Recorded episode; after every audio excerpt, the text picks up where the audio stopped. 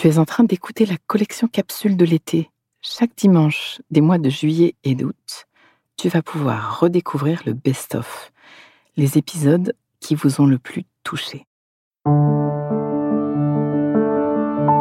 Une production, les podcasteurs.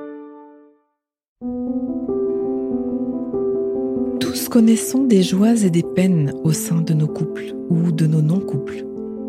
Et tous avons parfois besoin d'éclairage et il n'y a pas d'école pour cela. Alors bienvenue dans ce podcast de l'espace du couple. Nous allons parler d'intelligence amoureuse. Je suis Florentine de Wang et je me dédie à la cellule couple. Cet univers passionnant, complexe et unique en son genre, qui nous envoie dans le meilleur comme dans le pire. J'apprends, je crée et je transmets avec passion des outils pour nous aider tous et chacun à créer la relation de nos rêves. Le grand amour ne se trouve pas, il se construit pas à pas. Venez sur les réseaux sociaux, me poser vos questions. Chaque épisode sera une réponse. Facebook ou Instagram, l'espace du couple. À nos amours.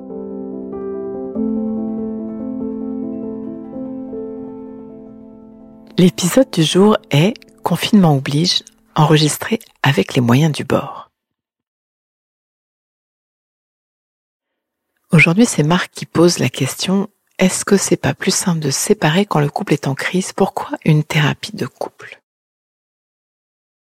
Il faut comprendre que nous sommes de véritables pionniers. Nous sommes les premières générations à nous choisir véritablement pour faire des paires de vie à vivre dans des pays en paix et à pouvoir sentir toute notre sensibilité, à pouvoir faire de notre épanouissement l'enjeu de nos vies. Nous sommes les premières générations à explorer l'égalité dans le couple, l'autonomie, l'intimité. L'enjeu de nos aïeux était de survivre, l'énergie était dirigée vers l'extérieur. Nous ouvrons le chemin pour les générations futures et il est normal pour des pionniers de tâtonner, de procéder par essai-erreur, d'apprendre. Malheureusement, les couples demandent de l'aide bien tard. Parfois, la lutte de pouvoir va trop loin. Notre cerveau reptilien, nos systèmes de défense se sont activés, réactivés, tant et si bien que rester ensemble n'est plus une solution envisageable. Vous savez, Marc, j'ai passé des heures sur les bancs de l'école à apprendre des tas de choses qui ne m'auront servi à rien d'autre qu'à être sélectionné. Mais je n'ai jamais appris un mot sur mes grands enjeux d'être humain dans le monde d'aujourd'hui. Comment faire couple? Comment être amant? Comment être parent? Des enjeux intimes et fondamentaux dans une trajectoire humaine. Le couple, la sexualité, les enfants sont à la source de notre humanité. Et c'est justement à cet endroit-là que l'absence totale d'éducation est criante. L'école n'a rien fait. La télévision a fait des dégâts, Internet des ravages. Les copains-copines sont dans la même carence d'informations. Les parents ont fait ce qu'ils pouvaient. La transmission pourrait exister mais n'existe pas. Ça commence. Pour apprendre alors, nous avons eu des modèles, plus ou moins modèles. Finalement, nous avons appris sur le tas. Bravement, tous, chacun, nous avançons, composons, inventons, improvisons. C'est joyeux, délicieux, libre et créatif, mais ça manque parfois de repères, de fil rouge, de recul. Mon message est les couples. N'attendez pas. Quand les vagues commencent à secouer, demandez vite de l'aide. Faites le pas avant de vous enliser. Les couples attendent en moyenne sept ans avant de se décider à demander de l'aide. Sept ans. Tout ce temps passé dans la douleur de ne pas être connecté, la peur insidieuse que tout sujet tournera au vinaigre, le cauchemar d'une relation squattée par la réactivité. Quel gâchis et surtout quel cauchemar. Si vous êtes dans le projet de vous séparer, vous pouvez vous faire aider dans votre discernement. Pour avoir accompagné des dizaines de couples dans leur séparation, je peux vous assurer que ce travail de conscience est une expérience magnifique, qui a de la croissance. La séparation n'est pas un échec en soi, c'est se séparer quand on s'aime qui me navre. C'est se déchirer l'échec. Voilà, Marc, aujourd'hui, ce ne sont plus la pression sociale ni le contrat de mariage, ni la guerre au dehors qui nous tiennent ensemble. Cette liberté est fantastique parce qu'elle nous permet de choisir et rechoisir encore. Rester dans le couple est un choix. Notre ciment est intérieur, Ce ne sont plus les règles sociales qui nous attachent. Le défi est alors de nous accrocher, de prendre cette décision, cet engagement lorsque nous traversons nos crises. Beaucoup de couples se racontent l'histoire qu'ils ne sont pas un bon couple parce qu'ils traversent des phases de crise. Entendez ceci, il n'existe pas de couple sans crise. Il faut juste apprendre à les traverser en en récoltant les fruits. Nos blessures d'enfance, nos psychiatrices vont impacter notre façon d'être ensemble. C'est important d'apprendre à les reconnaître, les lire, les congédier. Et puis à la honte de divorcer des générations précédentes, c'est substituer la honte de rester dans un couple qui bat de l'aile. Rester aujourd'hui, persister dans un couple en crise, un couple qui va mal, est suspect.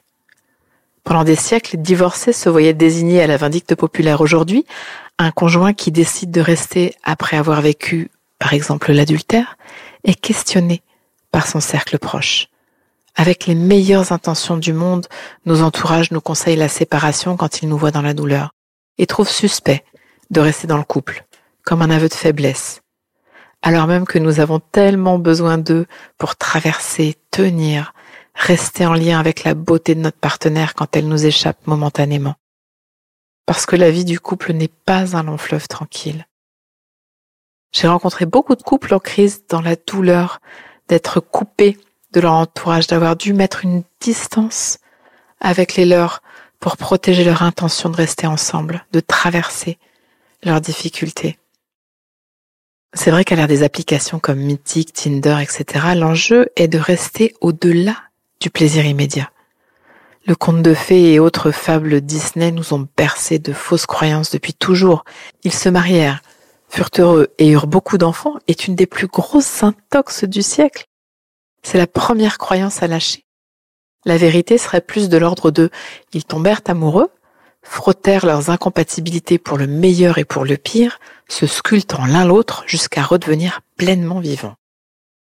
Ma vision de nos trajectoires humaines est que nous invitons dans nos vies les personnes et les situations qui vont nous aider à rebooter avec notre nature profonde. Autrement dit, nous allons organiser notre environnement couple, travail, communauté, pour qu'ils nous permettent de réveiller nos psychiatrices, de rencontrer à nouveau un ancien connu, un état émotionnel parfois douloureux, dans l'espoir d'en sortir grandi, alors que nos enfances nous en avaient fait sortir rétrécis. Voilà, Marc, pour trouver de l'eau dans le désert, il y a deux grandes stratégies. Certains creusent des trous d'un mètre de profondeur, partout, sans relâche.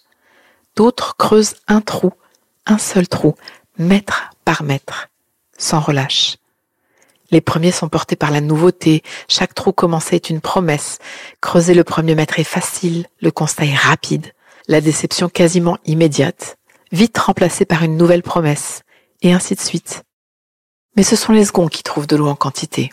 Ils peuvent alors construire un puits qui les abreuvera en abondance. Ce sera la même eau.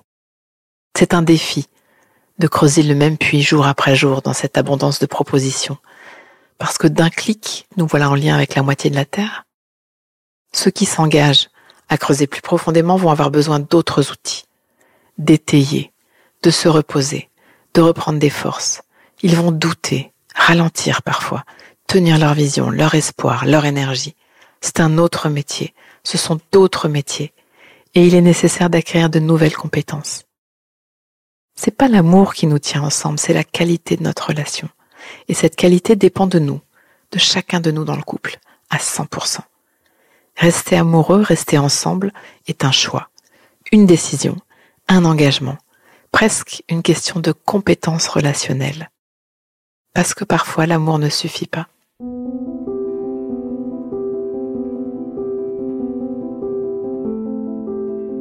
Pause Donnons-nous quelques instants, juste pour intégrer. Le temps d'une respiration.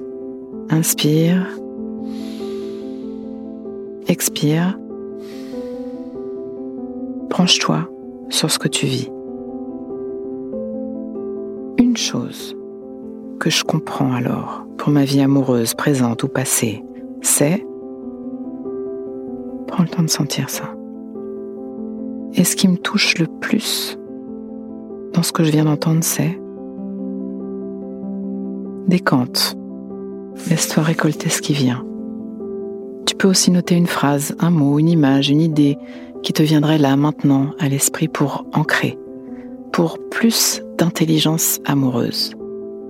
Le cœur est un muscle qui se muscle. Ce podcast est écrit et exprimé par Florentine Donois Wang, produit par les podcasteurs et mis en musique par Laurent Aknin. À très vite pour un nouvel épisode. À vos amours.